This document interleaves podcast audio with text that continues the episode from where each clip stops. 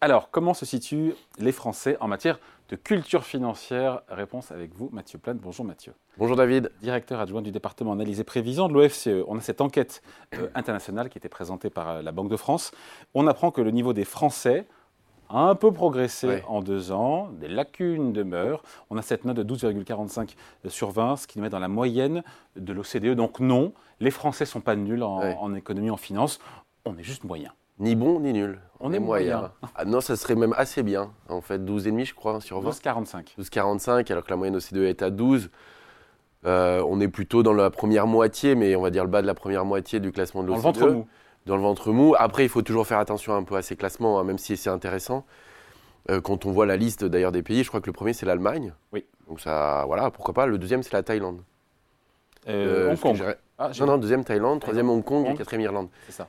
Donc les classements en fait euh, mixent un certain nombre de paramètres. Et en quoi là, ça pose un problème que la non Thaïlande bah, Après c'est sur la performance financière, si on doit relier ça à la performance économique, etc. Donc c'est pas une mauvaise chose. Hein. Je veux dire juste que les classements, c'est une pondération d'éléments et savoir ce qu'on en fait de ces éléments-là. Comment euh, cette enquête elle a été réalisée? C'est la question que je me suis posée. Alors j'ai vu que l'Institut CSA euh, a posé des questions auprès de 2200 personnes, donc ça fait quand même du monde. Qu'est-ce qui est évalué concrètement? On a évalué quoi? Les connaissances? Alors, euh, il y a trois aspects. Euh, il y a un aspect qui est plutôt théorique, c'est-à-dire sur les modes de calcul, par exemple. Euh, 100 euros aujourd'hui, il y a. C'est intéressant. Est-ce que vous y a... Non, mais... assez... Normalement, c'est facile. C'est un taux d'inflation. C'est comment on calcule un taux d'intérêt Le rendement d'un taux d'intérêt, si vous avez deux points, si vous avez un taux de 2% de rémunération sur 100 euros, quel est. Oui. Si vous avez un placement à 100 euros avec un taux d'intérêt à 2%, quel est le, rendement de ce, ce placement-là et combien vous avez à la fin de l'année? Ben, On a moins. Et après, vous avez ça, c'est l'intérêt simple. Et après, ce qui est plus compliqué, c'est les intérêts composés, sur 5 ans. Si par exemple, c'est 5 ans, 10 ans, combien vous avez à la fin Parce que les intérêts portent intérêt. Exactement. C'est les intérêts composés. Exactement. Et donc, euh, voilà, c'est ces petits calculs euh, qui sont en fait relativement simples, mais qui ne sont pas forcément maîtrisés. Et, ça, on, est, on est bon on n'est pas bon sur les calculs de Là, on est, pas, on est plutôt euh, pas mauvais dans le classement, même si, effectivement, je regardais les résultats sur les intérêts, il y a à peu près euh, une personne sur deux qui sait en fait calculer correctement des intérêts. Ouais, euh, oui, c'est pas terrible. Non, c'est pas terrible. et sur les après, ça dépend, pardon, voilà. de l'étude qu'on a aussi. Hein, oui, après, c'est un échantillon sur 2000 personnes, voilà, même si c'est certainement bien fait. Et sur les intérêts composés, on tombe à 40%, donc ça veut dire qu'on perd quand même un peu de monde. Hum. Euh, et puis, il y a quand même des différences assez. Ah oui, puis dans les, dans les aspects théoriques, c'est par exemple quels sont les effets de l'inflation sur le pouvoir d'achat, des choses comme ça. Euh, donc il y a toutes ces, tous ces éléments-là qui sont pris en compte. Je pense que les gens ont compris avec l'inflation qu'on qu'on s'est tapé pendant deux ans que c'était négatif. Oui, normalement, voilà, quels sont les, voilà, l'inflation va, va, plutôt rogner le pouvoir d'achat. C'est aussi, par exemple, l'inflation, quel effet elle peut avoir aussi sur l'épargne, sur le rendement réel.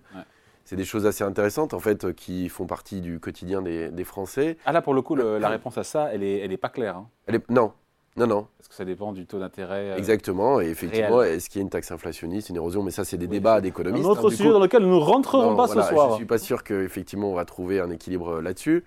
Euh, et puis, on voit que derrière, ça peut être des sujets assez complexes. Là, c'est plutôt des sujets relativement simples, sur des modes de calcul, on va dire relativement évidents. Euh, y compris, d'ailleurs, c'est important parce que quand vous allez faire votre placement, vous allez placer sur un livret A, donc c'est important de savoir combien il vous rapporte. C'est aussi important quand vous allez vous endetter sur un crédit. Et notamment pour les ménages, on va dire euh, peut-être les moins bien informés, c'est-à-dire qu'effectivement combien ça pourrait leur coûter ou pas de venir s'endetter. Donc c'est vrai que cette éducation financière a un intérêt aussi pour protéger, j'allais dire, les ménages aussi assez modestes qui peuvent se retrouver en difficulté en fin de mois. Donc les connaissances théoriques et aussi le, comportement d'épargnants qu'on a ou de Alors ça c'est surprenant. Ça c'est surprenant. Euh, il y a deux choses. Hein. Il y a l'attitude vis-à-vis de, de, de l'argent, c'est-à-dire est-ce qu'on suit régulièrement ou pas euh, finalement euh, ses placements, ce qu'on a en banque. Est-ce qu'on connaît aussi bien, par exemple aujourd'hui, demain, si on demande aux gens, est-ce que vous connaissez le taux du livret A Est-ce qu'il donne une bonne réponse?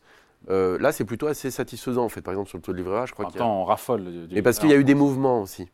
Et donc récemment, effectivement, les taux étaient très bas, ils étaient à 0,5, ils sont montés à 3%. Les gens, il y a eu quand même beaucoup de, communication autour de ça. Et les gens sont plutôt, plutôt informés. Euh, en revanche, euh, ce qui est montré euh, dans cette étude, c'est que les Français ne seraient pas très prudents dans leur gestion de l'épargne. Dans le sens, pas, pas prudent, dans le sens où ils prendraient beaucoup de risques. Ah oui, ça, dans les théories, il y a aussi la question du rendement risque, qui est plutôt bien maîtrisé, ça. Sauf par les jeunes. Sauf par les jeunes, voilà. Mais les jeunes ne sont pas, effectivement.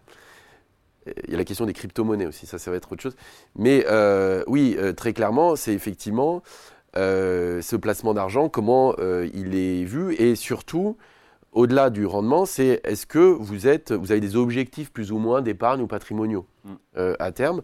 Et ce qui ressort de l'étude, ce qui est un peu paradoxal avec les chiffres macro, c'est que les, les Français ne seraient pas très prudents, seraient plutôt enclins à dépenser plutôt qu'à épargner. Mm. Or, euh, si vous le reliez avec euh, l'épargne.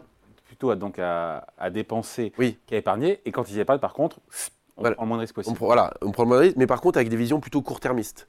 C'est ce qui ressort de l'étude, c'est-à-dire qu'effectivement, il n'y a pas un objectif patrimonial à moyen long terme, avec un calcul derrière, etc. D'ailleurs, c'est peut-être lié justement au système de retraite qui joue un peu ce rôle-là d'assureur, euh, notamment plus que dans par les cotisations obligatoires. Effectivement, c'est une forme d'épargne forcée avec un, euh, un, revenu différé quelque part. Mais ce qui est intéressant, c'est que d'un point de vue macroéconomique, le taux d'épargne en France est particulièrement élevé dans, parmi les pays de l'OCDE. On est à 16-17%. On est même à 18 aujourd'hui. Euh, se pose d'ailleurs la question de pourquoi ce taux d'épargne est aussi élevé. Les Américains sont à 5. Hein.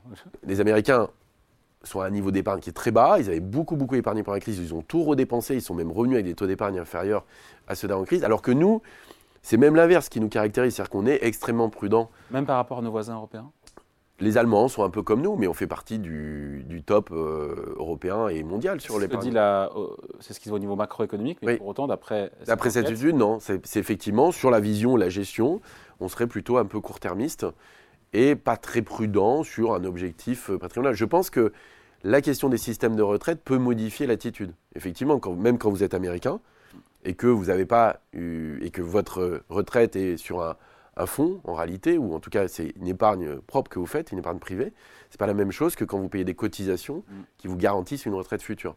Et donc cette épargne n'est peut-être pas euh, gérée Dont on ne connaît pas bien le niveau.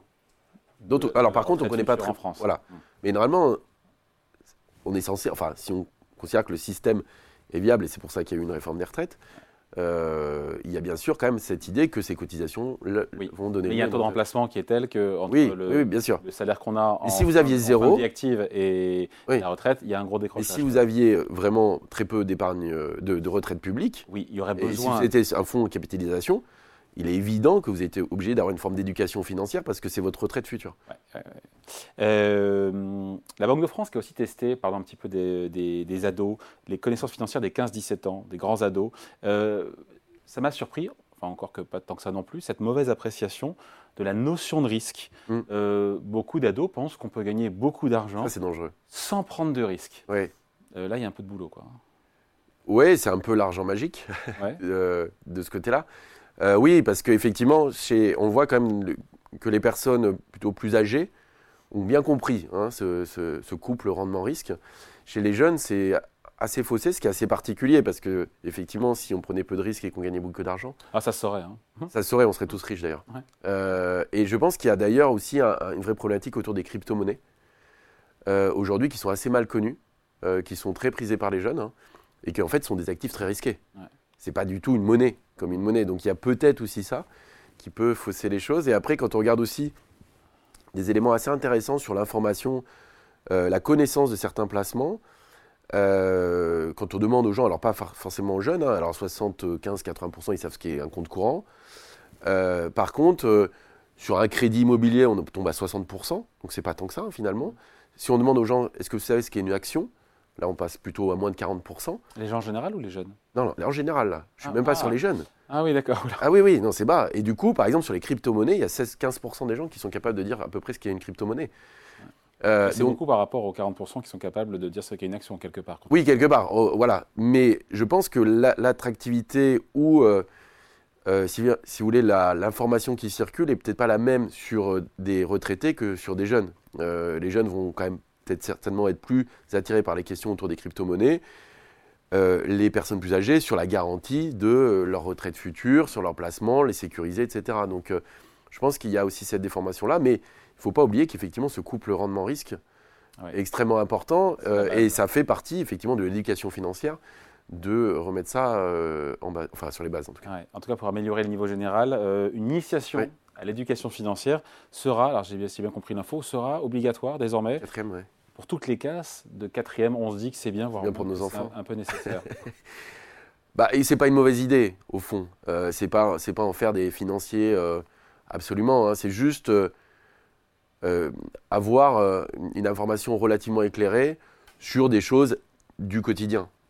et c'est vrai que bah, quand vous rentrez dans la vie active, vous êtes quand même confronté à ce genre de choses. Hein. C'est-à-dire que si vous avez un peu d'épargne, la question de le placer, de le sécuriser ou pas, de savoir est-ce que vous prenez des risques ou pas.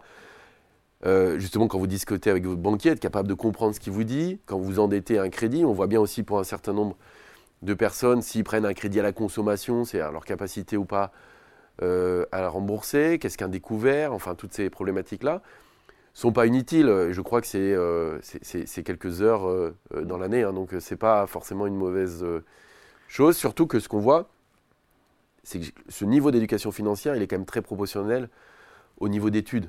Mm. et donc c'est vrai que si vous voulez aussi protéger quelque part les personnes qui ont fait moins d'études, qui sont peut-être plus modestes, qui seront peut-être plus soumises à ces difficultés de fin de mois, recours à des crédits à la conso, des choses comme ça, c'est bien qu'elles connaissent oui, ce type d'informations. les aboutissants. Donc peut mieux faire au final, peut mieux faire. Peut mieux faire, mais c'est pas catastrophique. C'est pas catastrophique contrairement à ce qu'on pourrait croire, mais peut mieux faire et surtout, c'est bien d'éduquer effectivement sur ces questions de base, un peu financières, euh, les jeunes pour qu'ils voilà, puissent faire des choix un peu clairs. Voilà, mais qu'ils aient les armes pour Exactement. choisir de manière éclairée. Je suis sûr qu'il n'y a pas ces questions-là, mais par exemple dans les sols et, tout ça, c'est-à-dire qu'on a des calculs de pourcentage par exemple, je ne suis pas sûr que tout le monde maîtrise totalement ces calculs-là, qui sont des règles de 3, hein, qui sont un peu basiques, mais euh, ce que je veux dire, c'est que toutes ces choses-là qui sont dans notre environnement au quotidien et qui sont des, petites, des petits calculs mathématiques assez simples, sont quand même assez utiles au quotidien, je trouve. Allez, merci beaucoup. Explication signée Mathieu Plane, directeur adjoint du département d'analyse et prévision de l'OSE. Merci Mathieu et passez de Merci David, bonne fête. Salut, merci. À l'année prochaine. Oui.